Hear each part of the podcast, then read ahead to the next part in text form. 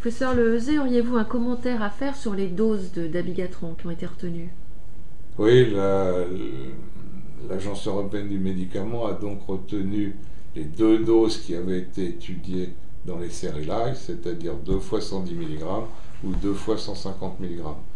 Comme l'ont fait euh, les collègues canadiens, et tout ça me paraît de la plus grande logique. Par contre, les Américains, la FDA, a choisi, d'enregistrer le 150 mg, pas le 110 mg, et a créé, si on peut dire, une dose de 75 mg à donner aux patients avec insuffisance rénale. Euh, l'idée des Américains, c'est euh, d'éviter d'avoir 110 et 150, craignant que beaucoup de médecins donnent 110 par peur du saignement et qu'en conséquence, ça ne soit pas suffisamment efficace. Parce que je rappelle que dans les séries live, la dose de 2 x 110 était non inférieure et la dose de 2 x 150 était supérieure. Mais je crois sincèrement que le choix de 110 et 150 est le meilleur.